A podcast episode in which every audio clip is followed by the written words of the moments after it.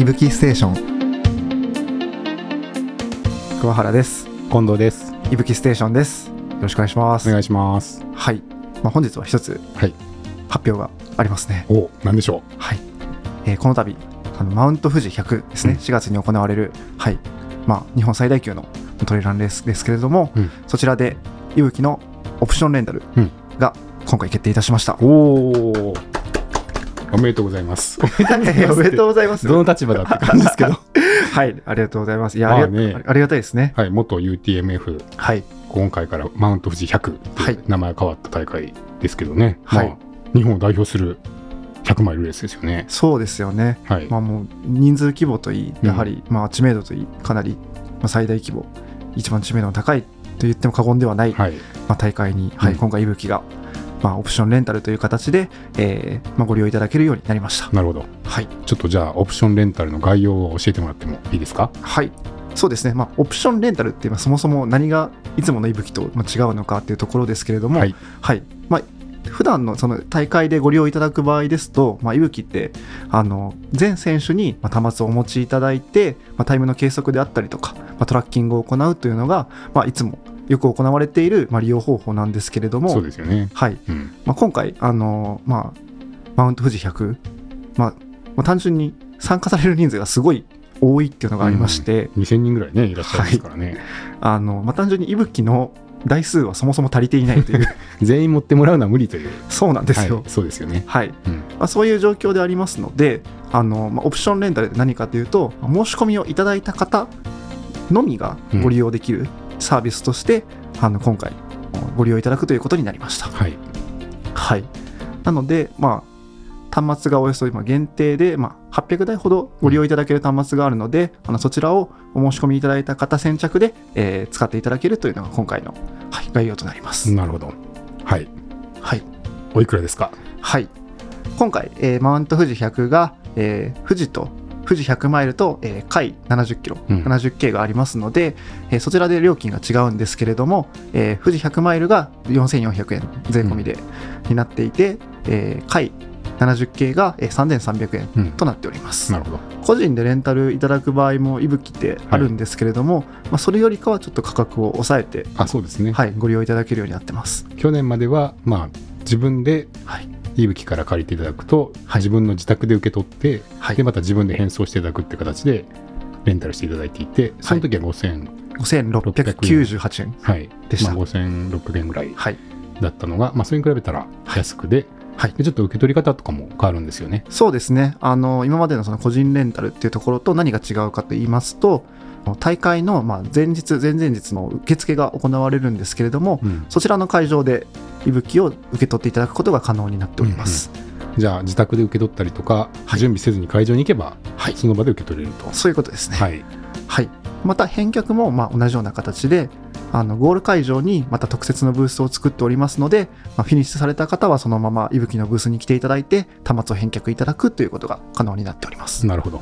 はいじゃあ、申し込んでおけば、何も持たずに会場に行けば、はい、なんとかなると思っていいですか？あそういうことになっております。はい、はい、充電ケーブルぐらいは用意してらした方がいいんですかね？そうですね。あの充電ケーブルタイプ C のものが、まあ、いぶき使えるんですけれどもあのそちら可能であればご準備いただいてこちらでも一応若干数は用意をしておこうかなというところです、じゃあ、なかったら、まあ、レンタルできるけど、はい。ご自身の USB のタイプ C ケーブルがあれば、はい。そちらで充電いただけるので、まあ、持ってきていただければってことですね。そうですねはい充電は何時間ぐらい持つんですかね？全員充電が必要ですか？そうですねえっ、とまあいぶき電波が良ければ40時間ほど持つ端末ですので、うんか単純に言えば40時間以内でゴールができるのであれば充電はおそらくいらないであろうというところなんですけれどもなるほど。はい、まあ、時間次第ですね。はいはい。まあ今回タイム制限が44時間はい。になってますので、えっとまあまあちょっと余裕を見たい方はだいたい35時間ぐらいゴールタイム過ぎるかなって方は一度充電いただければなと思います、うん。でおよそ、まあ、充電時間に関しては、まあ、30分から1時間程度まあご充電いただければはい大会期間中は持つと思われます、うん。なるほど。じゃあ、まあ、35時間超えそうだなっていう方は、ちょっと充電の良い、モバイルバッテリーの余裕と、はいまあ、タイプ C ケーブルを用意いただくといいっていうことですね。そうですねは。はいいえーちなみに、はいリタイアしちゃった場合はどうやって返す感じになるんですかね？はい今回、もしリタイアされた場合、ちょっとあんまり考えたくはないですけれども、うんまあ、その場合はですね、あの大会のそのリタイアされる、申告されるときに、リタイアを申告されるときに、スタッフの方にあのお渡しいただければ、そちらで大丈夫です。なるほど。まあ、リタイアといえば、エイドでするでしょうから、はいそのエイドでリタイアしますとい言ったときに、はい。じゃあ、いぶきもその場でスタッフの方に渡していただければいいってことですね。お渡しいただければ大丈夫です。なるほど。はい。はい。他に今回のレンタルについてありますか？そうですね。特徴は？はい。特徴としましては、まあ、一番の特徴としては、はい。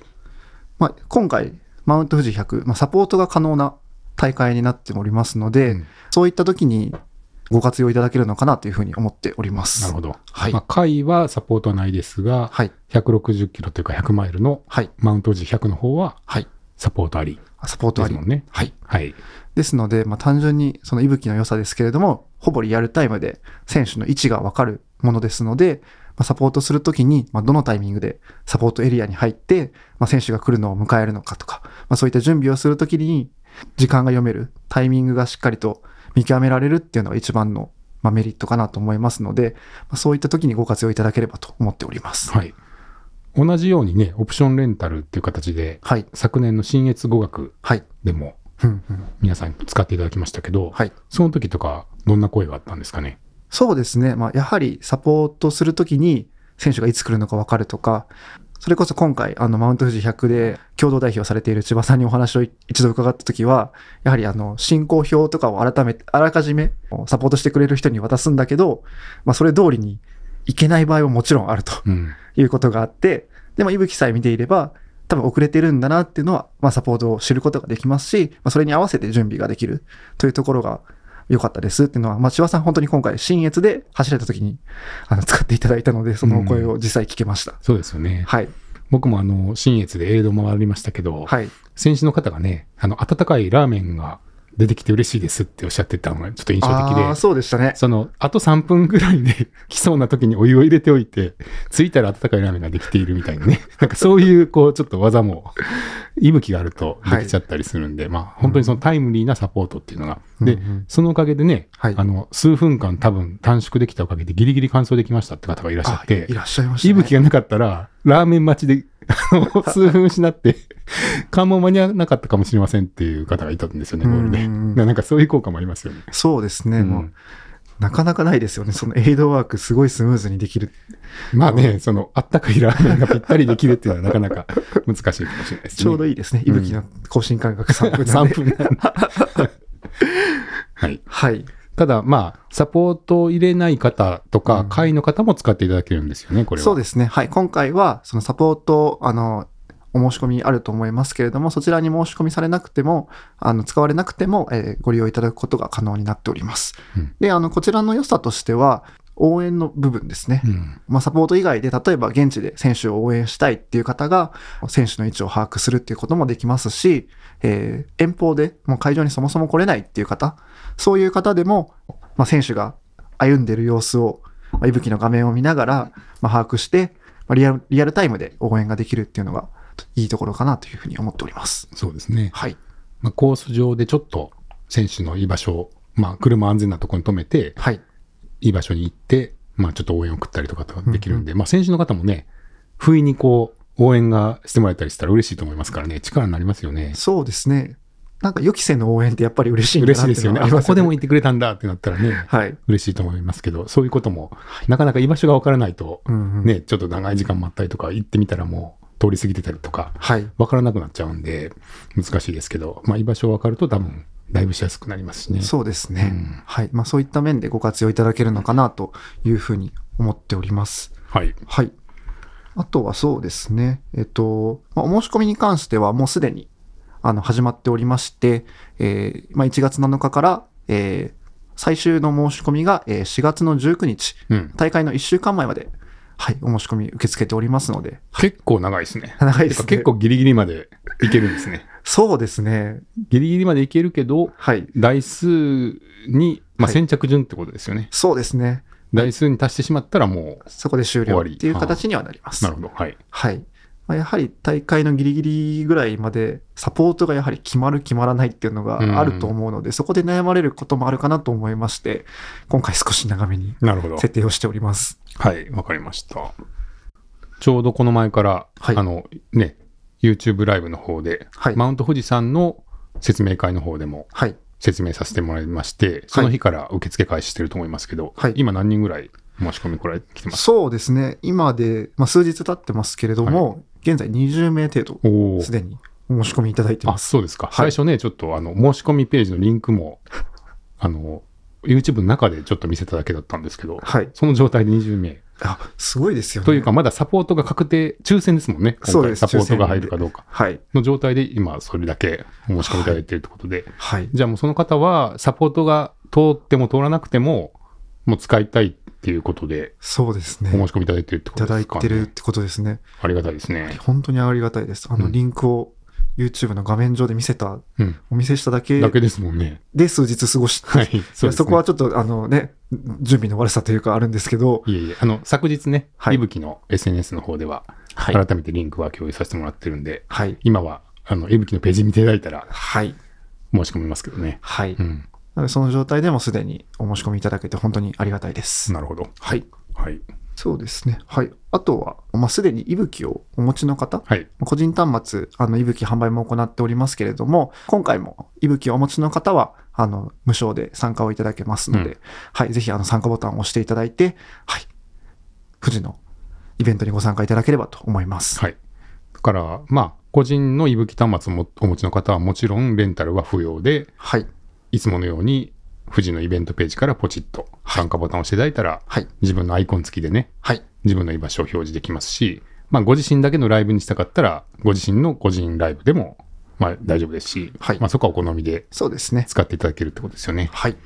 これ、あの、個人端末を買おうかな、レンタルにしようかなって迷ってる方は、どうしたらいいですか、えっ、と、そうですよね。このタイミングできっと、あの、迷ってくださる方もいらっしゃると思うので、まあ、その場合は、うん。あの、購入いただいた場合は、えーそのレンタルでお申し込みいただいたものはキャンセルとさせていただきますので、うんはい、ご購入いただいた場合はご連絡いただければと思います。あ、なるほど。じゃあ、一旦レンタルで申し込んでおいても、はい、後で個人端末使った場合は、特に損はないので、はい。一旦レンタルではい申し込んでおいてくださいっていうのがおすすめってことですか、そうですね。なるほどはい。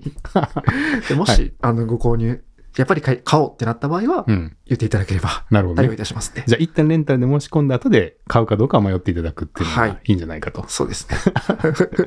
わ、かりました。はい。その個人端末の購入に関して言うと、今回のマウント富士山の YouTube ライブライブの中で、はい。結構ね、息吹についてはい。ご質問いただきましたねい。やー、びっくりしましたとい。うか、桑原くんずっと顔出てましたね。いや、そうなんですよね。はい。もう千葉さんでいいんじゃないかなみたいなタイミングでも、はいずーっと二人でね、はい顔が出ていて面白かったですけど。そうですね。うん。あの、質疑応答で、はい。もしかし、あの、来た時だけは前に出てきてくださいみたいな、うんあの、そういう、後ろに下がれるシステムがあったらしいんですけど、はい。なぜかずっと前にいました。は い消してくれなかったっていう。はい。まあ、それになんかね、気をつけ、買っていただいたのかどうかもわからないですけど、はい。比較的結構、いぶきについても、ご質問をいただきましたし、その、はいマウント富士での利用だけじゃなくて、はいいぶきそのものについてもね、はい。ご質問いただいて、ちょっとあの場ではね、あんまり詳しく説明しきれなかったんで、はい。ね、ちょっとフォローできるとそうですね。いいかなって思うんですけど、はい。そうですね。はいい、ただいた、えーものとしては、はい。えっ、と、まず一つ目が、うん。はい。まあ、ココヘリといぶき GPS の違いって何ですかってはいい、ありうところですね。ましたね。はい。はい。まあ、あの、柴さんがね、えー実際その登山の時とかも使えるのでおすすめですよって、まあ、おっしゃっていただいて、はい。で、じゃあ何が違うん、ココヘリ、例えばココヘリさんと何が違うんですかっていうご質問だったと思うんですけど、はい。何が違うんですか？そうですね。あの、まあ、YouTube ライブでも少し触れた部分はありますけれども、うんやはりあの役に立つタイミングうん。がちょっと違うなっていうのがまず大きな違いとしてあるかなというふうに思っております。うんうんはい。あの、いぶきの場合ですと、まあ、リアルタイムなトラッキングにはなりますので、じゃあ例えばもし遭難をしたときに、うん。あの、遭難した方が息吹を持っていると、まあ、3分ごとの軌跡が見ることができるので、まあ、何時何分にどこにいたとか、まあ、そうやって、位置情報が分かりますので、まあ、捜索するときの範囲をかなり絞ることができたりとか、ちもし近くにいて今動いている状態だったら、まあ、そのまままあ救助にも行けたりする可能性があるっていうのが、まあ、いぶきの特徴かなというふうに思っています。うんうんはい。ココヘリははい。どんな仕組みですかね？ココヘリはですね、うんあの、まあ、16キロぐらい、あの、遠くに飛ぶ、まあ、電波を、まあ、ココヘリのあのちっちゃい端末が出しているんですけれども、うんまあそれを感知するのが、あの、ヘリコプターにその受信機がついてまして、うん。あの、もし遭難して、遭難が発覚した後に、ヘリが飛んだ時に、初めてその位置が分かるようになっているっていうので、なので、まあ、いぶきの場合は遭難前に分かることも多かったりするんですけど、まあ、ココヘリさんの場合だと、遭難後に活躍するっていうのが大きな特徴かなと思います。そうですね。はい。まあ、ちょっとココヘリさんの仕組みも合わせて解説をね、詳しくさせてもらうと、はい。まあ、ヘリコプターから居場所がわかりますという仕組み、ビーコンですので、はい。まずヘリが飛ぶ状況までは、特に、まあ、つ使われないというか、あの、まあ、用途はあんまりなないんですよね。うんうんで、ヘリが飛ぶっていうのはどういう状況かというと、まあ、基本的には遭難していますと。はい。で、遭難届なり何なりが出されて、えー警察なり消防が、えー誰々さんを捜索しようっていうことになって、で、届けられていたそのココヘリの ID を見て、あ、この方ココヘリ持ってるんで、ココヘリの電波で探そうっていうことで、ココヘリのヘリコプターが飛び始めると。うんうんで、その時に、まあ、16キロ圏内に入ると、居場所がわかるっていう仕組みなので、まあ、ここの辺にいるんじゃないかっていう場所にアンテナを向けて、居場所を探してくれて、で、さらにそのココヘリのヘリコプターは、えここにいますっていうことが分かった時点で、一旦戻っていくんですよね。それ僕、はい、めちゃくちゃ驚きました。あの、はい。その、直接救助っていうのはやっぱり難しいんで、まあ一回戻って、で、警察なり消防なりに、えーその居場所が共有されて、そこから、まあ消防なり、まあ山岳救助隊とか、はいまあその地域によって、一番メインで活動されるその救助の捜索隊が、えー救助活動に入ってもらえるっていう、まあそういう仕組みなので、はい。まあ、かなり、その、遭難も後期というか、もう遭難状態になって捜索も行われていてっていう状態ですし、まあ、あとはヘリコプターを使うので、まあ、天候が荒れている時とか、うんうんえ夜とか、えー風が強い時とかは、ヘリコプターが飛べない場合もあるんで、まあ、かなり天気が安定してからようやく、居場所を見つけてくれるっていう仕組みですよね。はい。だから、例えば悪天候に急になって、明るいうちに山から降りれなくて、あの、夜になってしまって、はい。山に降りられま、あの、山の下に降りられませんってなっても、まあ、一旦その明るくなって、天気が安定するのを待たないとヘリが来てくれないんで、まあ、ちょっとその場合、あそれまでは自力でうん。何か、何かしらそのやり過ごすか、うん。まあ、自力で下山するかっていうのを知らなきゃいけないけども、まあ、いぶきの場合は、えーそこまでのトラック、あの、そこまでの軌跡が記録されていて、まあ、誰かに共有しておけば、今、その、その時点で、天気が悪くなった時点とか、夜になってしまった時点で、多分この辺にいそうだっていうことが分かる可能性があるとうんうんいうところで、まあ、ちょっとタイミングがはい。違うか、違う場合があるっていうことですよね。そうですね。うんはい。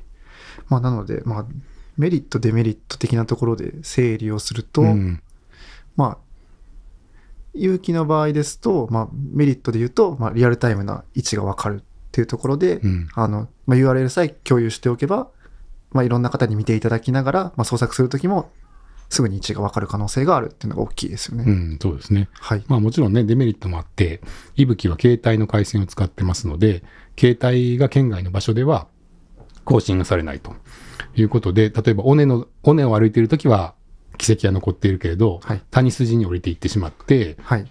県外なので、その谷に入ってからは見えないっていう場合もありますので、うん最終のその遭難した場所までうんうん全部トラックできないっていう場合もありますそうですね。はい、ただまあ、その手前で、うん何時何分ぐらいはこの尾根をこちら方向に向かって歩いていたっていう奇奇跡までは見えたりするので、うんうんまあ、仮に遭難した最後の場所が完全に特定できなくても、おおよその見当をつけて、ここに降りたのかもしれないみたいなことまでは分かる可能性はあるっていうそうですね。感じですよね。はい。うん。小ヘリさんの、えっと、メリットとしては、あのヘリコプターからその受信をするので、あまり県外とか県外じゃないとかと関係なく探していただけるってところですかね。そうですね。携帯が県外でも、そのビーコンから16キロの半径に入れば、うんヘリコプターから居場所が分かる可能性が高いっていうはい。ところですよね。ですね。うん。はい。だからまあ、両方持つのが あの一番安全ですっていうのがそうですよね。活躍する時期がちょっとそうですね。結構いう、感じはしますよね。出て増えてが少し違うんで、組み合わせで使ってもらうのが、まあ一番安全ではあるんですけど、はい。うんと、まあ、そう遭難の手前で、うん。えーできるだけ居場所を、まあ、見見守ってほしいとか、何かあったら早めに気づいてもらいたいっていうことであれば、うんまあ、息吹を選んでいただくっていうのも結構いいかもしれないですね。はい。なるほど。あと、まあ、本当にその遭難になっちゃう前にうん気づいてもらう可能性も、息吹はあって、はい。例えばご家族とか友達に、今日はここの山走ってきますってね、うんうんログらを共有しておいて、まあ、見守ってもらっていると、はい。あれなんか、桑原くんちょっと止まってなくないとか、なんか逆向いて走ってないとか、ああ、確かに。同じ場所ぐるぐる回ってないとかね、うんうん。なんか3時間前から動いてないけどとか、なんかそういう異常に気づいてもらえる可能性がやっぱりあるんで、はい。まあ、そうなると、その本人は例えばね、もう全然気づいてなくて、うんただなんか山の中ぐるぐるそうですね。迷ってるだけだけど本人が気づいてないとかっていう時も、うん。まあ異常に、あの、早めに気づいてもらえるみたいな可能性すらあるんで、確かまあそういう早期の、うん活躍する可能性があるっていうのはちょっと特徴に。ですよね。そうですね。確かに。そうですね。まあ、いぶきの機能を使いますと、まあ、イベントモードというモードがありまして、それを使うと、その工程を、行く道を、あの、地図上に表示させることができるので、まあ、他の方、見てる方が気づくっていう可能性が結構ありそうですよね。うん、そうですね。はい。まあ、そのあたりが、はい。ご小ヘさんとの比較かなと思いますけど、なるほど。他なんか質問、印象に残ったやつありました？そうですね。あとは、まあ、千葉さんが使えますよってすぐ言ってたのもあったんですけど、あの、街中でも息吹使えるんですねっていうのは ちょっと、はい。印象には残ってまあした。そうですね、はいあの。山以外でも使えるんですねっていう質問もあって、はい。あそうそうです、そうですって思いましたもんね。はい。なんか、あやっぱトレランの印象が強いんだなって。そうですね。あの、むしろ山の方が厳しくて、はい街中はほとんど携帯電波はつながるんで、はい。あの、街の方がよっぽど安定していますっていう ところですし、はい。僕なんかはね、あの、人との待ち合わせでいつも使ってますよ。そうですね。はい。もういつも、あの、息吹を持ってはい。動き回っていて、家族にも共有していて、うんうん。あの、そろそろ帰ってきそうだなっていうことで、なんかご飯の用意してもらえたりとか、はい。ちょっとした待ち合わせでもうすぐ向かってますんでって言って、はい。息吹を共有してみたりとか、結構日常生活でもいつも使ってるんで、うんうん。まあ、あの、居場所がね、はい知られたくないっていう方もいらっしゃるかもしれないんで、まあ、使い方はご本人の、あの、好きな範囲でやってもらったらいいと思いますけど、はい。別に山以外でもね、結構、あの、工夫によってはどんどん使えますし、あの、お子さんの見守りとかね、うんうん。あの、そういうことにも使えますしね、はい。はい。まあ、何かと便利だと思うんで、はい。あの、365日、はい。ね、レース以外でも、山以外でも活活用いただけるっていうのは、はい。はい、ますね。ご活用いただきたいですね。うんうん。はい。あといただいてた質問としては、はいまあ、いぶき GPS を個人で使うメリットは何ですか？っていうところですね。はい。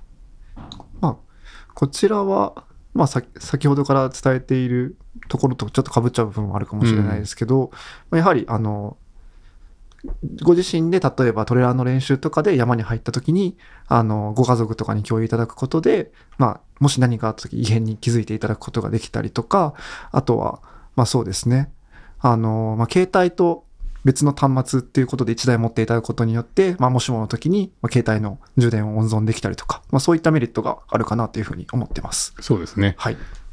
レース、トレランレースでだけ使っている場合っていうのは、まあ基本レース中の安全管理にだけ使えますっていう感じですけど、はい。まあ正直実はレース中って比較的安全だと思うんですよ。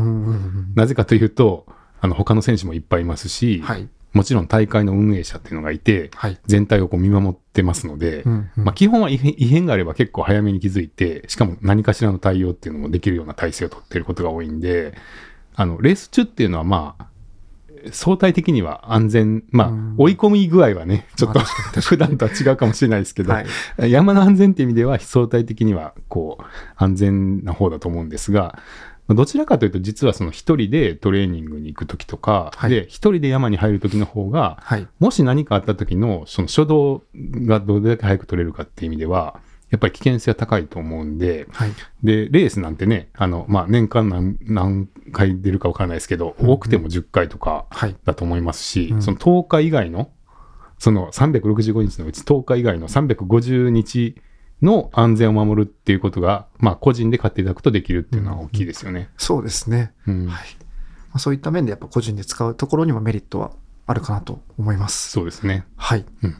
まあ、あの、僕もそうですけど、本当山走りに行くときは、もう基本は息吹を持って、はい。で、家族にリンクを共有しておくっていうふうにやってますし、はい。桑原君もそうですね。そうですね。それこそこの間はもう、あのーまあ、家族、まあ、家族というか、なんていうんですかね、もういろんな人に共有をして、うん応援してもらえるのって結構いいなと思いますね。なんかね、はい奥さんの実家から家まで走りますって、チャレンジしますって言って、Facebook に上げてましたよねあ。そうです、そうです、そうです。はいあのーはい。なので、奥さんの家族、うん。ご両親とかにも共有をしたら、はい。あの、すごい応援をしていただいて、はい。あの電波入るところで携帯見たら LINE で応援が入ってて、うわ嬉しいな、みたいな。やっぱりねあの、一歩一歩進んでる感じが、はいこう点が動くんで見えるんで、はい。なんか、あ、ここまで行った、ここまで行ったってちょいちょい見たくなるんですよね。はい。はい。で、なんか、頑張れって言いたくなるんで。はい。うんそういう力をもらえるのはいいですね。うんうん。そうですよね。はい。はい。まあ、そんなところですかね。うん。はい。はい。なので、まあ、まあ、今回、マウント富士100で、あの、まあ、オプションレンタルという形でご利用いただけると、ことになりましたので、うんはい。ぜひ、あの、サポートであったりとか、あとは、あの、応援の時に、あの、ご活用いただければと思いますので、はい。ぜひ、あの、マウント富士100出られる方は、いぶき、えーご利用、検討いただければと思っております。はい。ぜひです。はい。そんなところですかね。うん。そうですね。はい。まあ、息吹も活用しながら、ぜひね、ごごご本人の満足いく走りがうんうんうん。実現していただければと思いますね。はい。選手の皆さんの、はい、そうですね。パフォーマンスをより高めるというか、なればいいなと思っております。はい。はい。では、今日は以上で終了としたしたいと思います。はい、ありがとうございました。ありがとうございました。